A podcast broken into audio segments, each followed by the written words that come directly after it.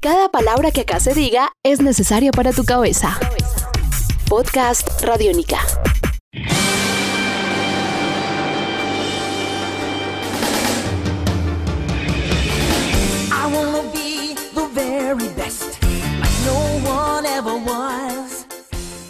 Sí, señores, estamos hablando de Pokémon Go. Si usted nos está escuchando en este podcast, sabe que es el tema más importante en los últimos meses y es un tema de tecnología que tiene unas implicaciones gigantescas de seguridad sociales. Estamos frente a la aplicación que por fin le va a dar el disparo de salida a la realidad aumentada. Yo creería que sí. Y eso que ha tenido muchos problemas. ¿no?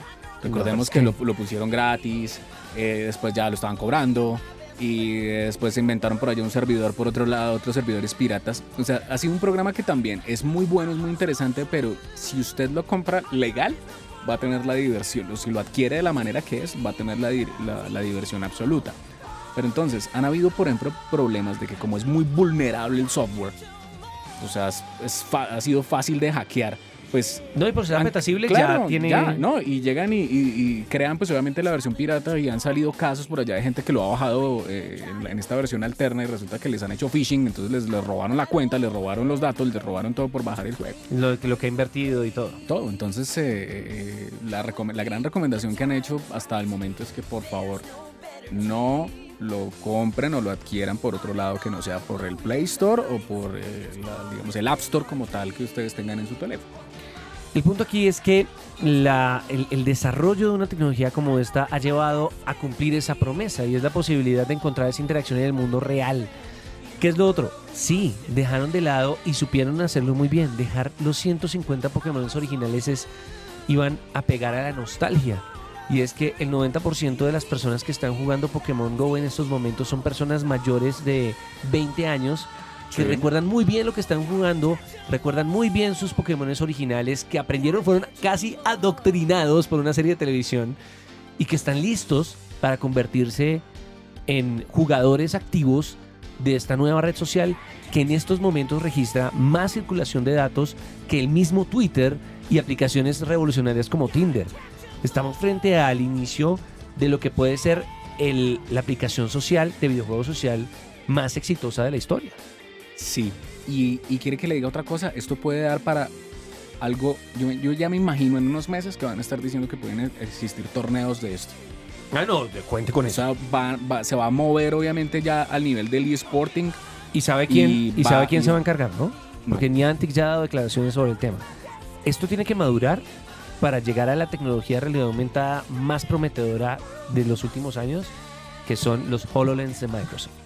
Usted imagínese una licencia Nintendo con presencia en smartphones de todas las plataformas, con la potencia de un HoloLens, gente en un estadio o gente que ni siquiera esté en el estadio, que esté en la sala de su casa viendo un torneo Pokémon como si estuviera en una tribuna. Claro. Es, es Alucinante. absurdo. Sí, claro. Y esto, cuando nos escuchan hablar de esto ustedes en este podcast, donde pueden dejar sus comentarios, son los argumentos de por qué esta aplicación está generando el impacto que está generando. Está empezando hasta ahora. Hay muchas cosas que arreglar. De hecho, yo no esperaba que tuviera tanto impacto. Yo esperaba que fuera importante. Pero que generara ese tipo de hype Sí. es absurdo. Ahora bien, hay noticias muchas, positivas y negativas. Incluso creería yo que la parte de las noticias negativas que dicen que es que un niño, no sé, se metió a una escuela cerrada a cazar un Pokémon o que a una señora la encontraron en el- la punta del Empire State de Nueva York intentando cazar a un Mewtwo. Creo que puede ser incluso una, buena maniobra de prensa, ¿no cree usted? Sí, porque, no, y obviamente, eh, y el hecho de que existan casos como estos, pues eso de todas maneras, esas polémicas también son publicidad para la marca. Es como cuando contaban, no sé, la, la historia de que muchacho X fue influenciado por, por Grand Theft Auto hizo esto. Sí. Entonces eso es, obviamente eso es publicidad. Y obviamente esas cosas también es bueno que pasen porque eso también va a ayudar a que se regulen estos nuevos consumos en los videojuegos de una u otra manera. Entonces que encuentren también la manera que la gente pueda dar, pero que no vaya a haber descontrol y que haya pues seguridad, que haya salud, que haya obviamente bienestar también para los videojugadores. Para finalizar, 7 mil millones de dólares ganó eh, al cierre de la bolsa de Tokio eh, la semana pasada. Digamos, eh, para la fecha que usted está escuchando este, este podcast, pudo haber sido cerca de la primera semana de julio. eh, no, de los tres días después del lanzamiento de la aplicación, creció en la bolsa Nintendo. ¿Cree usted que encontraron la salida?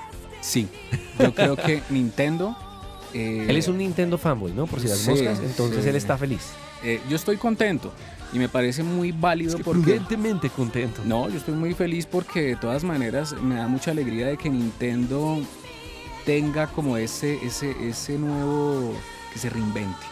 Me parece fantástico que se reinvente porque estaban en un campo donde pues sí, ellos están con sus consolas, están con sus cosas, eh, han sacado unos juegos muy buenos, se mantienen con una línea que es muy exclusiva, muy del fanático, muy de, muy de trayectoria. Pero pues eh, obviamente el fuerte de Nintendo no es sacar una consola ultra poderosa que te vaya a dar a ti eh, un juego en, eh, en 4K. y Pero Pe- Van para allá, pero de todas maneras siempre se han mantenido por los productos exclusivos. O sea, ponen solamente un clavo y a ese le pegan tan duro que ya. eso le iba a decir. Estamos frente al nuevo Wii. Sí, también estamos. El, el nuevo Wii también va a tener obviamente cosas de estas. Esto No digo, va- pero, pero estamos frente al nuevo fenómeno Wii, que fue lo que también Sí, sí. generó sí. una revolución muy grande. Claro, sí, claro. Estamos eh, ahí. Y, y- y además hay que esperar qué más van a sacar después, ¿no? Porque eh, podemos llegar a encontrar cosas así con Marios, con Zeldas, con Kirby's.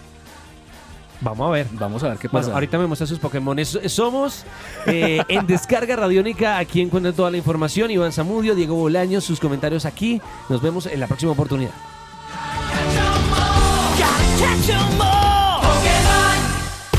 Un nuevo universo sonoro por recorrer. Podcast Radiónica.